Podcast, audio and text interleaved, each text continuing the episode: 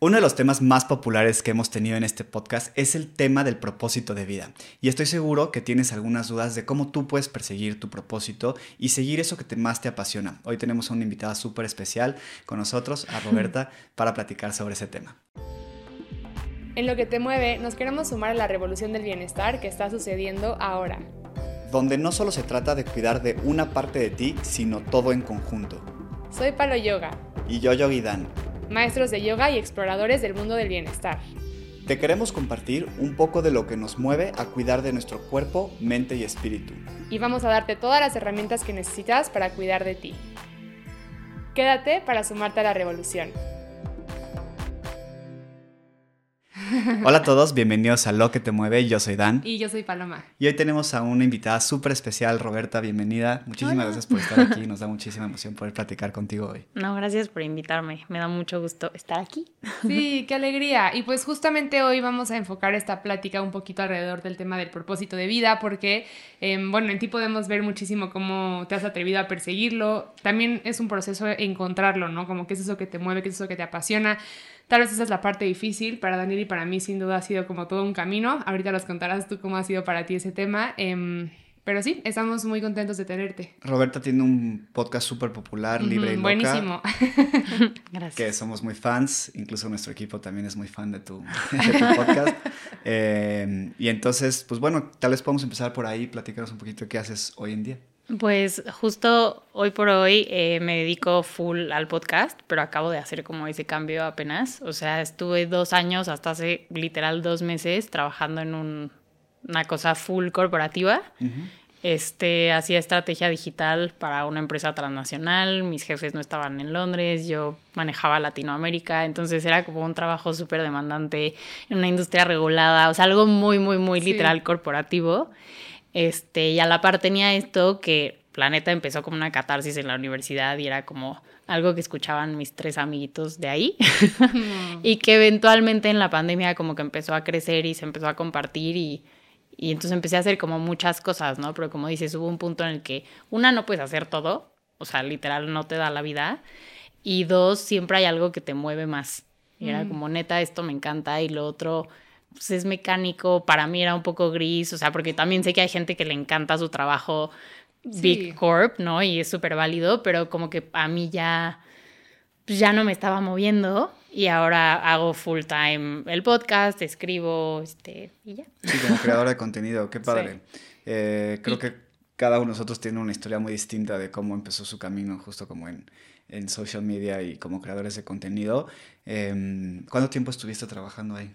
En esa empresa dos años, pero yo empecé a trabajar muy chiquita. O sea, también a lo mejor está eso, como que ya tenía cierta, eh, ¿cómo se dice? Pues knowledge como del mundo corporativo, porque empecé a trabajar a los 16, pues escribía para revistas, entonces estaba muy metida en el mundo editorial, eh, hice muchos internships de PR, luego empecé a trabajar en, en, relaciones públicas de lujo, o sea, como que estaba muy metida en eso. Entonces llevaba ya ocho años trabajando full time, básicamente, y ya dos años en ese puesto y de pronto di este salto como de, bueno, pues yo creo que yo puedo construir lo mío y ya. Claro, sí. Eso me encanta. ¿Y has sentido como ahorita que diste ese paso, o más bien en qué áreas de tu vida has sentido más como el cambio, o cómo te has sentido tú como internamente? Pues creo que, o sea, no sé cómo lo vivieron ustedes, pero de pronto se siente raro no vivir la vida que todos, entre comillas, viven o lo que debería ser. O sea, tenemos amigos todos aquí que trabajan de 9 a 5 y salen con sus amigos al Fishers el jueves, o sea, los amigos de, la chamba, y pues a mí eso no me pasó. O sea, para empezar mi trabajo, como entré en pandemia y era, o sea, mm. mis jefes estaban en otro país, como que la gente salió de la pandemia, justo mi generación se graduó en pandemia, entonces entramos a trabajar después y todos empezaron a hacer círculos diferentes. Y yo seguía en mi casa. Entonces, creo que ahorita las redes o algo que la gente no, no ve, a lo mejor es de, ay, estos chavitos van a puros eventos y no sé qué. Es que ahí es donde socializas. o sea, no, literalmente como que conocer gente no es tan fácil.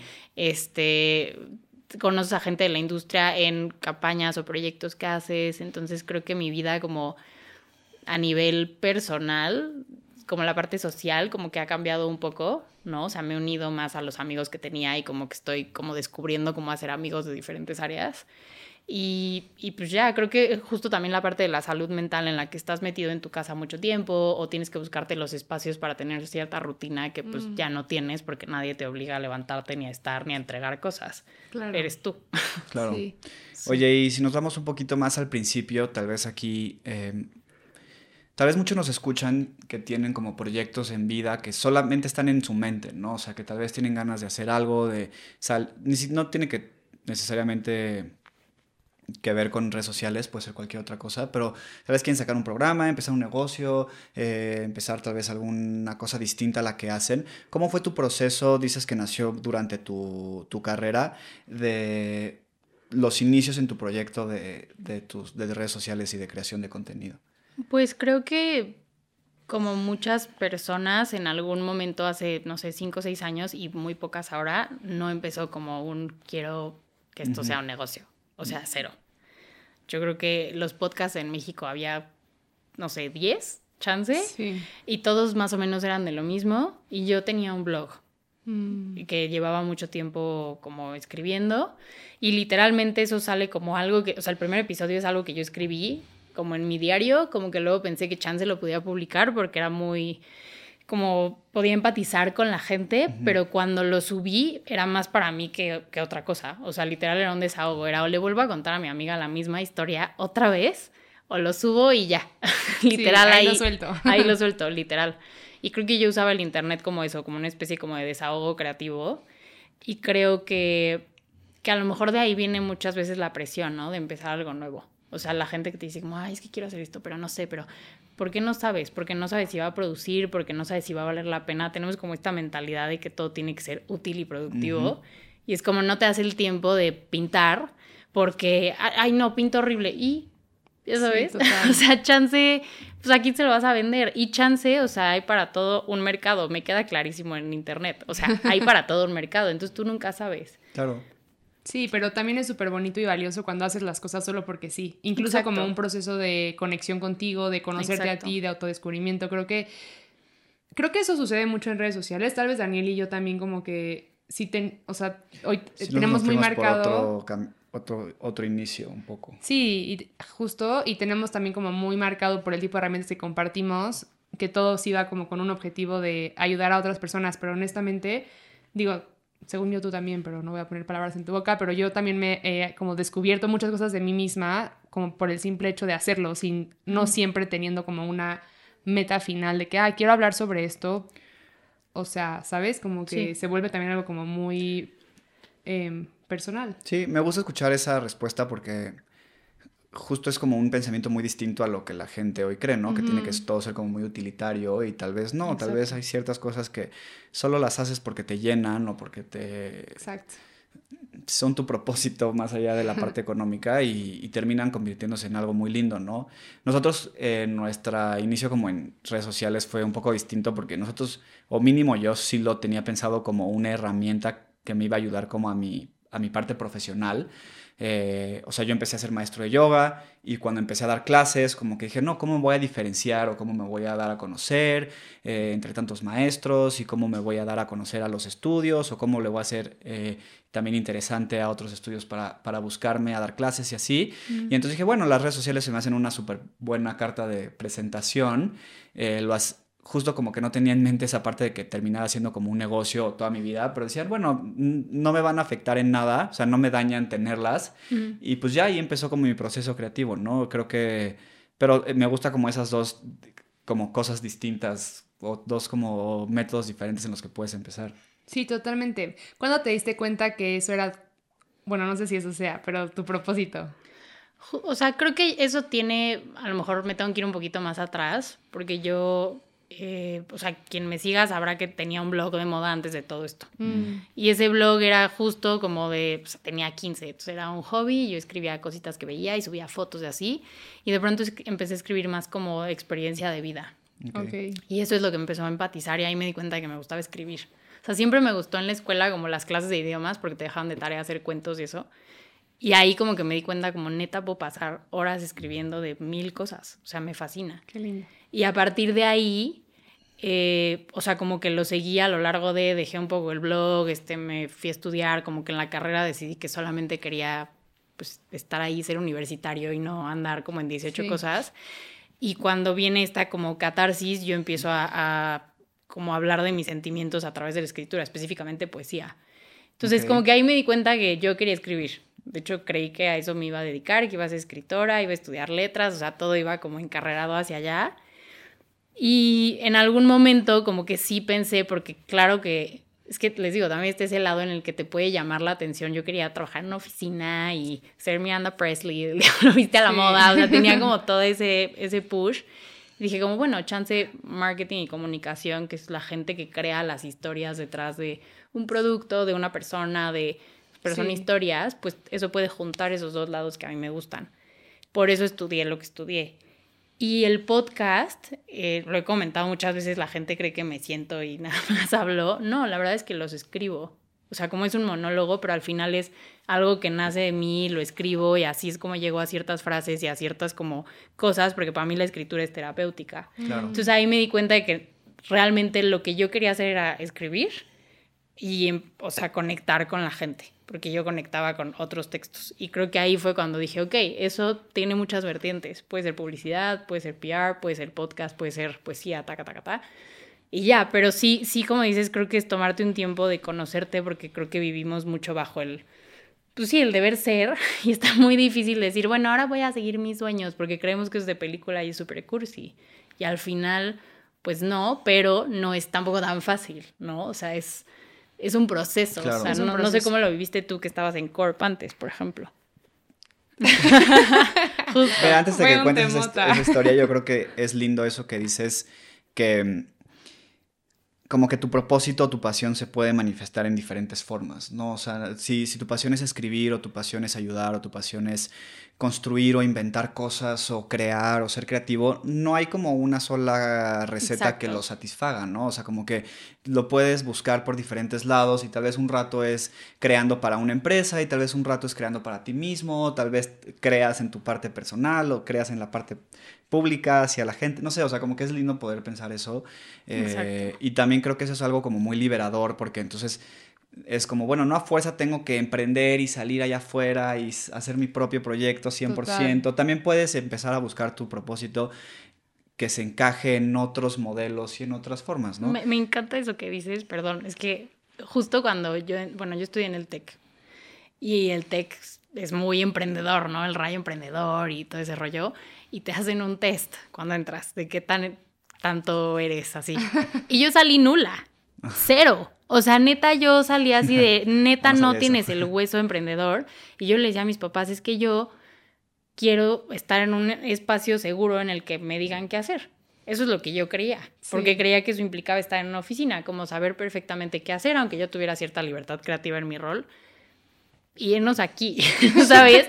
O sea, me encanta eso, ajá, de que no tienes que estar peleado y que lo puedes hacer a la par, porque la gente cree que tienes que saltar de lleno y no, a ver, yo tuve el pie en ese lugar seguro dos años y dije, voy a ahorrar, voy a, o sea, me voy a preparar para dar ese salto porque tengo que invertir o sea, para poder tener la infraestructura, porque tengo que tener, o sea, algo un poco seguro, o sea, no es así como así, ¿no? Y bien podrías nunca haber dado el salto, ¿no? También, o sea, en otro, en otra persona, otro tipo de persona podría decir, bueno, lo mantengo como mi, como mi hobby, como parte de mi vida personal y ya me gusta tener un trabajo y eso es suficiente, ¿no? Pero me encanta justo que hables de también la importancia como de o sea, de prepararte, ¿no? Nosotros también, sobre todo yo porque Daniel empezó a construir de cero, yo más bien como que cambié de un lugar que ya estaba igual, me sentía segura, a empezar a construir de cero.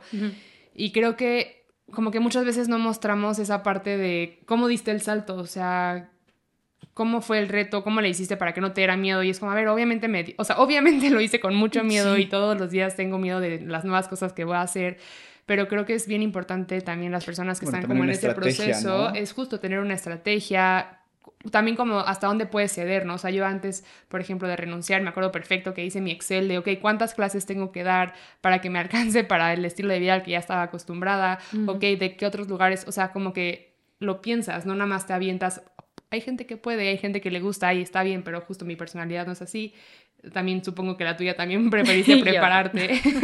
y eso también es bien padre de saber de cuando eliges vivir tu propósito de una nueva forma, de una forma que no conocías y, y, eso es algo que 100% todos se pueden llevar, ¿no? O sea... Sí, justo hablando como de este proceso, ¿tú, tú qué cosas eh, importantes consideraste en esta transición de pasar de ese lugar seguro a ya dedicarte a esta parte por completo? Pues antes que nada sí me puse a pensar como si era algo que podía hacer, porque como dices, cuando encuentras tu pasión y esa pasión la vuelves, o a ver, sí, en mi caso mi pasión y mi propósito son casi lo mismo, ¿no? Mi pasión es escribir, mi propósito es conectar y lo hago a través de la escritura. Me encanta. Sí me puse a pensar qué tanto es sostenible, porque qué tal que un día no me siento bien y no quiero ¿no? O sea, un trabajo te da el... No importa que hayas cortado, chance, lo único que tienes que hacer es mandar ese correo. Pero aquí, específicamente porque es muy personal y muy emocional y terapéutico, eh, Jordi, que está aquí, sabe perfecto que había días que yo sí es que me siento como un fraude porque me siento mal y tenía planeado hablar de, yo qué sé, la empatía o la compasión y era como, uff no sé, ya sabes, o estoy pasando por cosas que son las que estoy pensando y las que estoy escribiendo y no necesariamente lo que quiera como compartir en ese momento porque es mucho. Entonces sí, sí lo primero un poco fue como, ok, ¿es sostenible para mí hacer esto? ¿O está tan apegado a mí que, que mejor me mantengo en esta otra área, no? La segunda, sí como dices, fue hacer una planeación, o sea, estratégica, económica, de qué necesito para vivir, cuáles son los gastos que tengo. Eh, en mi caso sí realmente también tomé la decisión porque una, digo, esto me acabo de enterar ayer también, ¿no? Pero hubo muchos cambios a nivel administrativo en donde yo estaba trabajando mm. y todos empezamos a sentir pasos en la azotea. Y yo, mmm, esto ya no me gusta. Literal, yo me fui a las dos semanas, eh, empezaron a correr gente. Entonces, al final fue como, bueno, tomaste ese paso porque algo no, no sentías, pero al final Sí, como que te empujó un poco, lo agradeces, pero también es intuición y está padre Exacto. usarlo intuición en esta, o sea, en esta parte. Hay veces, a mí algo que me dijo, yo justo antes de renunciar, como que mi manager me dijo como, nunca vas a estar 100% lista para dar un paso, ¿no? O sea, nunca. Pero si ahorita tu intuición te está como que con el pie más afuera que adentro, pues aviéntate, o sea, en el camino vas viendo, ¿no? Justo, justo mi manager a mí me decía como pues chance, como, como apenas, digamos que podcast, al, final, o sea, las redes funcionan de una forma, pero el podcast específicamente funciona de otra y ustedes lo saben, ¿no? Si era como, bueno, tienes este, este colchón, ¿no? Y yo trataba de vivir dentro de lo que era mi sueldo y todo lo demás lo ahorraba o lo usaba para mis viajes o así. Pero hubo un punto en que me di cuenta de que no, pues es que tengo un evento que es irme tres días y me van a pagar el triple de lo que me pagan en un mes de chamba y tengo que pedir tres días de trabajo y voy a regresar y me voy a estresar. Y era como, güey, o sea, es que ya es muy evidente que esta parte pesa más que esta. Y, también el cambio de mentalidad. Yo me acuerdo que le decía a mi papá como, no, pues es que justo, es que tengo este evento y me van a pagar tanto y voy a hacer tal. Y, me decía como, ¿y por qué decimos es que el trabajo, cuando el trabajo ya es este? O sea, deja de verlo como, ah, como está estructurado. Esto vale más o tiene más peso o es más serio que esto de acá. Porque esto de acá ya es ya está flotando por sí solo, ya sabes. Yo, yo creo que todos los creadores de contenido y la gente que se dedica a redes sociales sufre un poco de eso. Tal vez como es algo nuevo, tal vez como es algo más como, no sé, se ve más como playful, ¿no? Es más como de...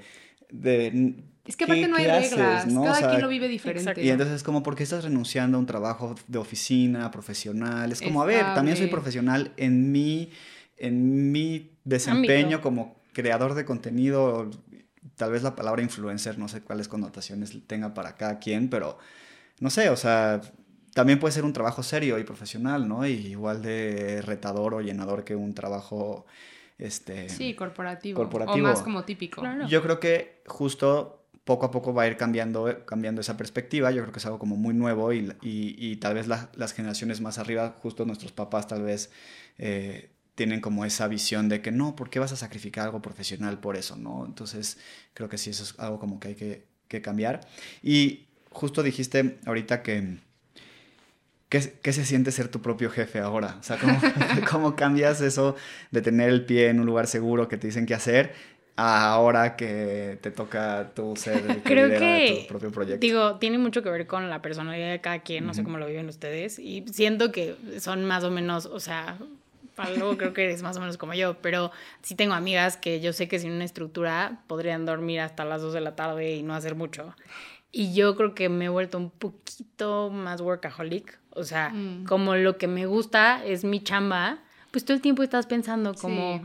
ay, wow, y si tomo esta foto así, y si lo hago así, lo subo y lo edito y no sé qué. Y, y no me pesa porque me gusta, pero al mismo tiempo te das cuenta de que los libros que lees, las películas y las series que ves y, y lo que escuchas, yo también escucho podcast, es todo alrededor de esto. Entonces, digo, hablar de crecimiento personal y es algo que le decía a un amigo el otro día, que se vuelva tu trabajo, hace que estés todo el tiempo en esta como introspección y es pesadísimo emocionalmente. O sea, la gente creativa necesita espacios de no hacer nada, ya sabes, literal, Total. ver la gente pasar y, y ya. Entonces, O incluso hacer algo súper sistemático. Así exacto. como llenar Exceles. Tipo, a mí me Súper contrario encanta, a todo lo que hacemos. o sea, ir al gimnasio y hay un montón de gente súper sociable en el gimnasio. Lo siento si me has visto en el gimnasio, yo no soy esa persona. Yo me pongo mis audífonos y hago esto y ya, ya sabes, no estoy pensando en nada. O sea, para mí Sí. es como muy relajante que sea tan mecánico y que no tenga que hablar ni pensar. Ya. Porque literal Claro. todo el día hablo, grabo videos, estoy en podcast, Sí. todo el día convivo y mi batería social se acaba. Entonces es como ya.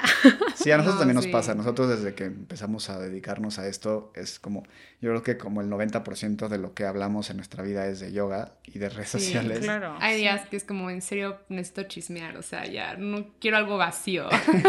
Sea, Justo, hasta eso. O sea, me pasa de ir por un café y que una amiga sea como, güey, es que tengo que contar y entonces necesito un consejo. Y yo, güey, please critica a alguien. Y no lo digo en ese plan de que yo también, o sea, sí. pero me entienden. O sea, el otro día mandé una cosa al grupo de difusión así de, oiga, no es por ser bichi, pero me encontré un ex y está pelón, jaja, ya sabes. O sea, no siempre es este ser elevado y no soy un ser elevado, también soy un ser humano. Entonces, tener esa parte como de sí. neta, eres un humano, o sea, no, chance me van a funar por esto. No, No, no, pero súper sí, real. Hay que buscar el No, está equilibrio, padre. ¿no? No, y al final es también ser auténtico en tu propósito. A ver, no porque Literal. decidiste hacer algo como que, o sea, no es caer en el estereotipo, es también como, oye, estoy también aprendiendo a hacer esto. O sea, Sí, es como ¿no? dedicarte al fitness y decir, puta, es que ya nunca me como una dona. Y es como, güey, sí, tranquilo. es domingo, do Sí. it. O sea, está bien. Y aparte Sí. lo que es lindo, creo yo, de un creador de contenido es que compartes esa parte como muy auténtica, ¿no? De que estoy en el viaje, ya no estoy de este lado y te estoy así dando una cátedra todo el tiempo, Exacto. sino te estoy, te estoy acompañando también en conforme voy yo, ¿no? Y las lecciones que yo tengo son las que termino compartiendo y las, las cosas que aprendo también son las que voy, voy, voy pasando hacia abajo. Y bueno, ni siquiera es hacia abajo, o sea, como hacia afuera. eh, pero pues sí, nadie es perfecto, ¿no? O sea, ese es un proceso que también nosotros estamos Creo que eso es lo fuerte de redes sociales, ¿no? O sea, yo a veces pienso como si fuera escritora y solamente me dedicara a publicar libros, nadie los juzgaría tanto como juzga un video que subo de Mm. 15 segundos sobre un podcast que pueden sacar de contexto. Y dices, tengo todo el derecho a evolucionar y crecer y así, si fueran cinco libros en cinco años, Mm. todo el mundo lo vería y como es en redes y es es súper Súper rápido. rápido, como que, o sea, yo procuro, por ejemplo, nunca basar contenido en otro contenido, sino ir escuchando lo que yo subía antes, porque yo veo una evolución. Entonces, a lo mejor digo, sí, yo sé que en este podcast dije tal cosa, pero ahora pienso esto y tal, tal. O sea, siempre como que me remito a mi propio contenido, Mm. porque sé como lo difícil que es y creo esa parte, ¿no? Como dices, eres un ser humano, pero cuando estás en redes por alguna razón, tiende la gente a lo mejor... Como ponerte en un pedestal. Exacto. Sí. Y es- eso, es, eso es difícil. O sea, creo Claro. que algo con lo que he tenido que lidiar este año es eso. Porque yo puedo ser muy real y muy aterrizada y lo que ves es lo que hay y quien me ha visto en la calle soy idéntica. Pero sí de pronto a lo mejor la expectativa del Claro. mensaje, la expectativa del approach, el, es como, mm, ok, yo, yo hasta por, por mi propio bienestar sí tengo que tomar un pasito atrás, ¿no? Claro. Este episodio llegó hasta ti gracias a Prayana Studio, nuestra plataforma de yoga en línea. En Prayana puedes tomar muchísimas clases de yoga para todos los niveles, ya sea por Zoom o grabadas con nosotros y otros muchos maestros. Puedes empezar desde cero, no tienes que tener ninguna experiencia en tu práctica de yoga, nosotros podemos guiarte. Forma parte de la comunidad de ya miles de alumnos que han transformado su vida y su bienestar con nosotros. Comienza a practicar con nosotros ahora. Te dejamos el link en la descripción de este episodio y en los perfiles de nuestras redes sociales. Y regresando un poquito como a esta parte del propósito, algo con lo que yo he batallado y quiero saber también como tu, tu perspectiva es, cuando vas tomando pasos en cierta dirección que en tu caso es en confiar en tu proyecto, en, en dedicarte a esto, dejas atrás y sacrificas otros sueños y propósitos que tenías en tu vida. No sé, tal vez, tal vez a ti te pasó más que a mí, pero de que tenías expectativas tuyas o de otros, pero de ser un CEO en una empresa, de haber sido un ingeniero exitoso, de haber trabajado en una empresa multinacional. No sé, o sea, creo que tienes que dejar atrás a fuerza cosas, ¿no? Porque tienes que priorizar tu proyecto, tu pasión y cuando haces eso sacrificas otras cosas. ¿Cómo, o sea, tú platicaste al principio como que tenías en mente o cuando eras más, más, más joven tenías algunas ideas de lo que tu vida se iba a ver. ¿Cómo te relacionas con esos sueños a los que tal vez tuviste que sacrificar para buscar algo diferente? Fíjate que yo no lo veo como un sacrificio, a lo mejor es mi experiencia personal, pero una vez que ya estuve en una editorial y me di cuenta de que no era como yo me lo imaginaba, entonces no, no perdí nada. Yo me imaginaba que iba a tener como muchísima libertad y muchísima libertad creativa y no era así, era muy corporativo, muy de 9 a 5 y a veces ni de 9 a 5. Por ejemplo, aquí en México la verdad es que los horarios de trabajo no se respetan como en otros países. Yo ahorita estaba trabajando en una empresa europea, era muy diferente. A las 4 cerrabas la computadora y se acabó, nadie tenía tu teléfono personal, o sea, era, era muy, muy así, ¿no? Entonces, si en algún momento como que flanqueaba, era como, bueno, es que si renuncio a esto y entonces me quedo trabajando en México, no sé si vaya a poder con el sistema, era más por ahí. En cuanto a sacrificar algo, honestamente el espacio que tengo hoy, que es más allá del programa y más allá de lo que escribo, es un espacio en el que yo soy. Creo que algo con lo que yo he batallado en mi vida más allá de la parte laboral. O sea, yo crecí en un, en un colegio y en un ambiente social donde había mucho bullying, donde era muy, no sé si la palabra es muy fuerte, pero como muy castrante creativamente. Entonces ahorita tengo un espacio en el que yo hago lo que quiero. Si un día quiero ser la super fashion y compartir cómo, cómo me maquillo y cómo me he visto, lo subo. Si quiero hablar de algo súper profundo y súper doloroso, lo hago. Si quiero invitar a alguien, lo hago. Entonces, la verdad es que creo que tuve mucha suerte porque el espacio que tengo, o como dijiste al principio, esta pasión que puedo expresar de diferentes formas, la hice en un ambiente que es multifacético como yo quería hacer. Como que ahí me di cuenta que cuando cuando yo era chiquita y la gente me preguntaba qué me daba miedo, yo decía que no ser exitosa. Pero yo, mi idea del éxito era tener esa libertad, era tener el estilo de vida que quería, era no tener preocupaciones, o sea, no vivir al día y, y ser libre, ser yo. Y esto me da mucha libertad de ser yo. Sí, te pregunto porque a mí sí me pasa un poco que, tipo, yo me gradué de, como ingeniero químico y no ejercí esa profesión nunca. Entonces a veces sí me cuesta, bueno, o sea, sí, pero no, o sea, no es como de que me lamento y digo como, ay, debería estar en otro lado, porque sé que no me hubiera gustado. Pero hay ciertas cosas que durante muchos años de mi vida me dije a mí mismo o me, me imaginaba yo mismo haciendo, que hoy en día tengo que llegar a la paz de que, pues al decidir una cosa, dejas atrás otras, ¿no? Y tal vez son otras cosas que de cualquier manera prefiero esta, o sea, seguiría escogiendo esta cada vez, pero igual son, son cosas que como que mueren, ¿no? O sea, como que ya no, ya no son. Sí. sí. Sí, pasa. Yo siento que, no sé, en mi caso particular como que fue horrible y luego pasé página y ahora estoy feliz y ya no pienso en eso nunca, pero, pero sí, sí es fuerte también. También te comparas, ¿no? Justo como dices, tenemos amigos que están en diferentes, o sea, cada quien haciendo lo suyo y ves el tipo de éxito o cómo se sienten o los proyectos que están haciendo y no puedes evitar a veces como compararte de que, ay, es que si siguiera en, si, hubiera seguido mi carrera, tal vez estaría como tal persona que consiguió tal proyecto que se ve muy padre, pero luego como que también se te olvida reafirmarte de que, a ver, yo estoy eligiendo esto y creo que somos súper, súper privilegiados de poder elegir a lo que nos queremos dedicar, a lo que le queremos dar nuestra energía, que sea algo que nos llene, algo que aporte, algo que sirva al otro. Y, y siento, por lo menos yo, que eso siempre va a... Bueno, por lo menos ahorita, que eso siempre va a pesar más que cualquier otra, otro como sueño que no era tan sueño que dejé sí, atrás. Sí, tienes razón. Creo que no, o sea, creo que lo vi grande porque justo tengo esa libertad, pero sí, hay una parte en la que tengo una amiga que sí estudió moda como quería y que sí trabaja en esa industria. Y a veces digo como, qué padre. O sea, justo como que estoy muy feliz en lo que hago y sé que no es tan romántico como se ve, pero ella lo logró, me explicó, porque era algo como súper difícil y súper competido. Y sí, creo que sí me pasa todavía, sobre todo en, la, en las industrias en las que me empecé a mover, ¿no? Como que antes era moda y ahora me muevo en otra y conozco gente de, pero ya no voy a los eventos, pero esa parte sí me cuesta a veces.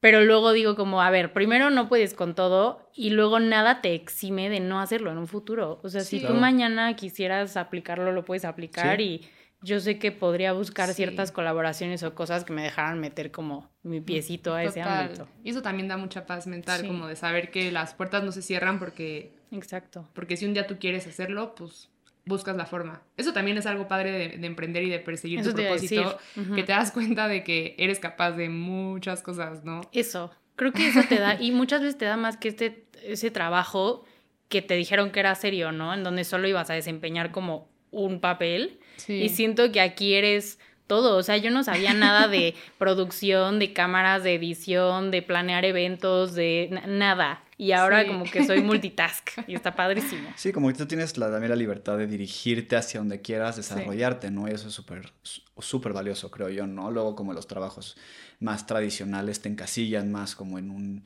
en un engrane pequeñito de algo más grande y entonces si te quieres salir de ese engrane, pues chance no funciona, ¿no? Entonces creo que sí es un súper privilegio tener esa, esa, libertad de moverte hacia donde tú quieras y hacia donde tu curiosidad te va llevando, ¿no? También creo que eso es, eso es padre.